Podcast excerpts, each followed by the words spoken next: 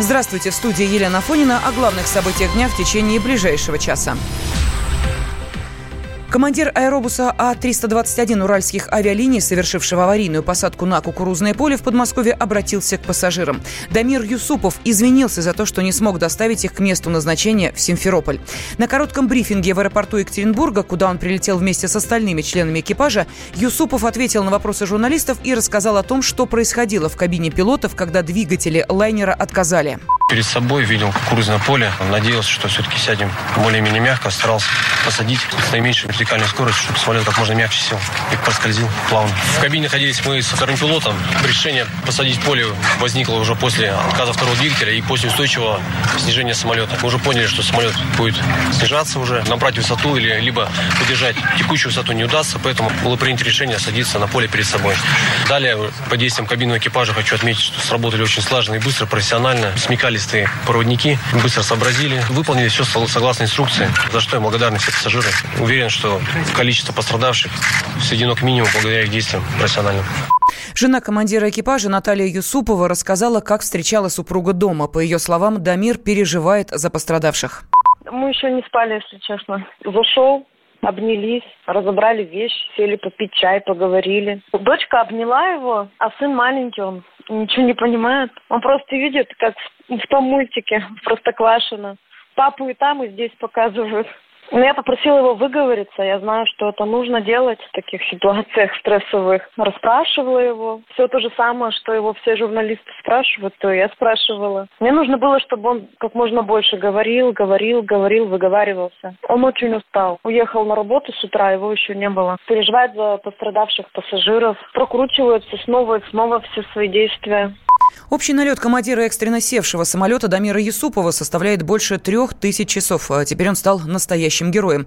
Школьный учитель Юсупова Татьяна Забрыгина говорит о том, что Дамир всегда был ответственным. Вы знаете, я вот как учитель хочу сказать, что эти дети Юсуповы, вообще все, все, кто учились, они были такими трудяшками. Помню их такими, в частности, Дамира. Это всегда был ребенок, который всем интересовался, такой эрудированный. Человеческие качества, они же вот проявляются в учебе, как в труде, а потом и, и дальше, видимо, это способствовало тому, что вот такие качества в нем были. Но у них, по-моему, семья, насколько я помню, была по-моему, летающая. Отец, по-моему, вертолетчик был. Он, видимо, по стопам вот отца пошел. Ну, замечательные дети были. Э, это родители, в первую очередь. Спасибо родителям, что такие дети. И воспитали, и заложили в них вот эти качества. Отец командира экипажа Касим Юсупов узнал о подвиге сына из новостей. Он рассказал, что Дамир хотел поступить на летчика сразу после армии, но из-за состояния здоровья это не получилось. Через несколько лет э, он попробовал еще раз. Ну, это обычно, это же его обязанности, профессиональные обязанности ходит. Он медкомиссию сначала после армии не прошел, у него что-то там со здоровьем, что-то немножко там было. Ну, а потом уже как отучился в университете в Чебоксарах. Пришел, работал здесь вот в администрации Сызрани. Ну, а потом решил еще раз поступить, попробовать поступить. Семейно все-таки он в курсе был, и он интересовался, вот брал мое руководство, изучал данные какие там. Он интересовался. Читал особые случаи, вот что случится, ну, при аварийной ситуации, как и что делать с вертолетом, как. Ну, интересовался просто этим делом. Я утром стою, включаю все время. Здесь у меня телевизор во всех комнатах стоит, ну, что-нибудь готовишь кушать там или чай, ну, все время телевизор работает. Я сначала не понял, я конец только прихватил, что самолет уральских авиалиний Airbus сел на вынужденную посадку. Ну, а потом по второй раз уже как начали повторять, и уже все там было ясно. Дамир Юсупов до 33 лет жил в Сызрани. Здесь он закончил политехнический колледж, трудился юристом, потом уехал в Бугуруслан учиться на летчика. В Сызрани его знают как ответственного человека. Имам местной мечети Фарид Хазрат вспоминает, что Дамир всегда верил в Бога. Дамир я знаю с начала 2000-х годов примерно. Он в то время, как говорится, работал юристом. Он, как говорится, в вопросах, например, юридических очень помогал, тоже, как говорится, советы хорошие давал. Знаю его как человек вот ответственного, во-первых, и, скажем, слово свое держал всегда.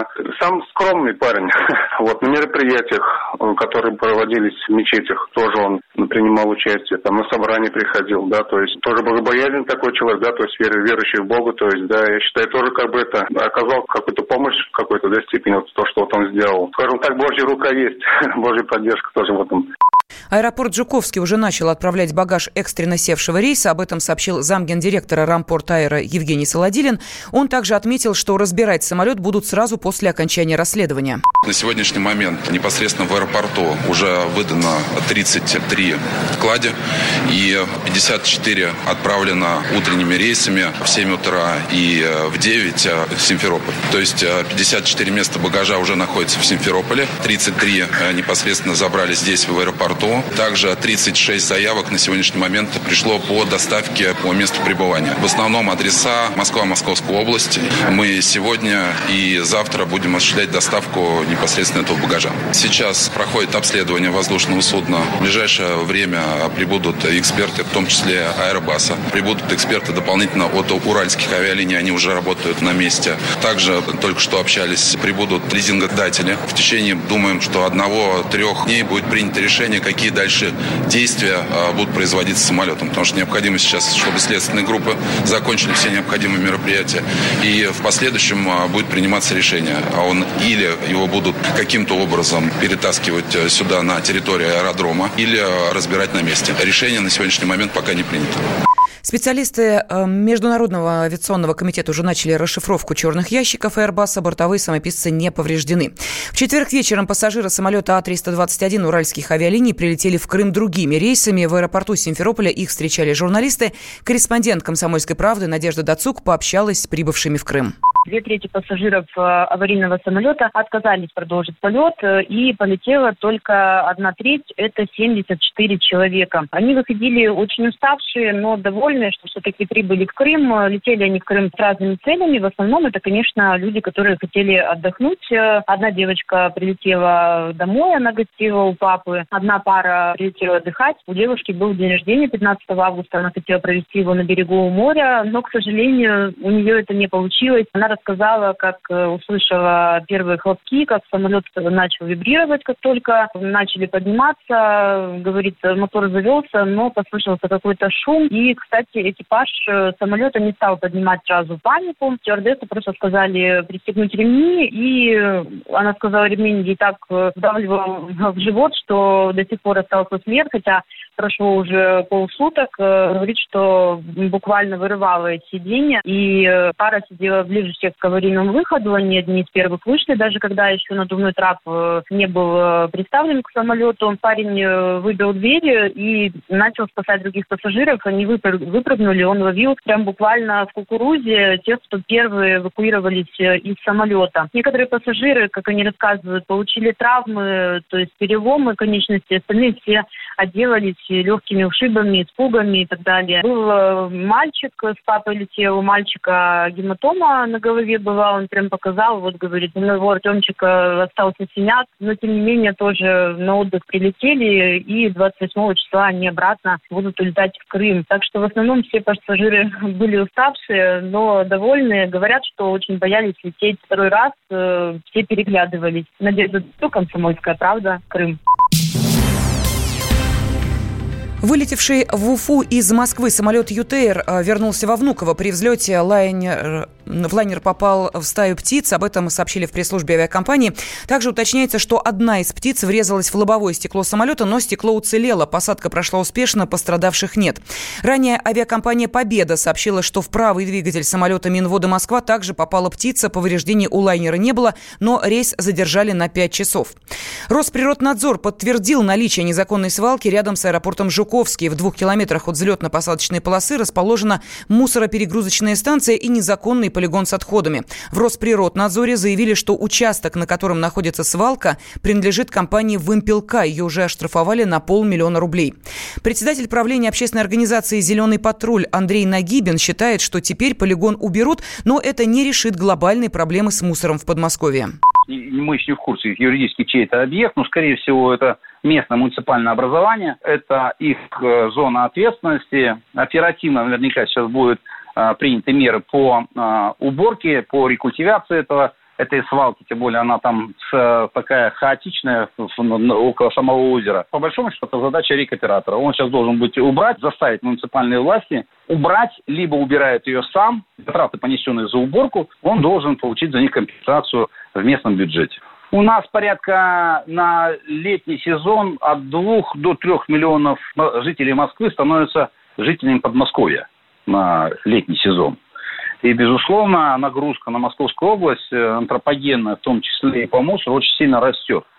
Там и так проблема с, э, скажем так, с собственным мусором Московской области. Они еле-еле а, скажем так, укладываются в свои полигоны, чтобы утилизировать свой мусор. А тут еще, представьте себе, мусор дачников. Безусловно, создаются вот такие хаотичные, вот такие свалки. Ну, представьте себе, в пакет в выходные провел, в пакет все сложил, чтобы не вести в Москву и не, не, не, скажем так, не, не складывать это в контейнер в Москве. Просто выскочил все по дороге, а тут, оказывается, уже такая какая-то свалочка есть, уже накидали люди. Ну, я кину, что такого? Вот так создаются вот такие вот свалки. Простая бытовая свалка, которая создана людьми, которые живут поблизости в этом районе. Ну а тем временем в России предложили создать паспорт аэропорта. Это усилит безопасность авиаперевозок, считает руководитель отраслевой группы авиационной орнитологии Сергей Рыжов. Сейчас э, в орнитологическом обеспечении безопасности полетов на воздушном транспорте России накопилось очень много нерешенных вопросов, которые очень давно, очень много лет требуют своего решения. Это влияет на развитие и уровень качества этого вида деятельности. Значит, что касается паспорта, это, в общем-то, абсолютно не новая инициатива. Да, и, собственно, паспортом этот документ назвать нельзя. Это не короткий документ, который содержит какие-то ключевые параметры, где-то утверждается, с кем-то согласовывается. Нет, это фактически база данных о районе расположения аэродрома и самой аэродромной территории. Вот о чем идет речь. И здесь необходимо учитывать все. И какие-то сведения о населении птиц, и какие-то сведения о производственных э, условиях самого аэродрома или характеристиках. Для чего это нужно? Потому что мы не сможем с вами выработать эффективную стратегию, если не будем знать врага в лицо. То есть, другими словами, не будем знать, с чем мы боремся, да, и э, как, как это делать. Поэтому начинать решение любой задачи надо со сбора просто материала, с его анализа. Без этого невозможно двигаться и получить какой-то результат.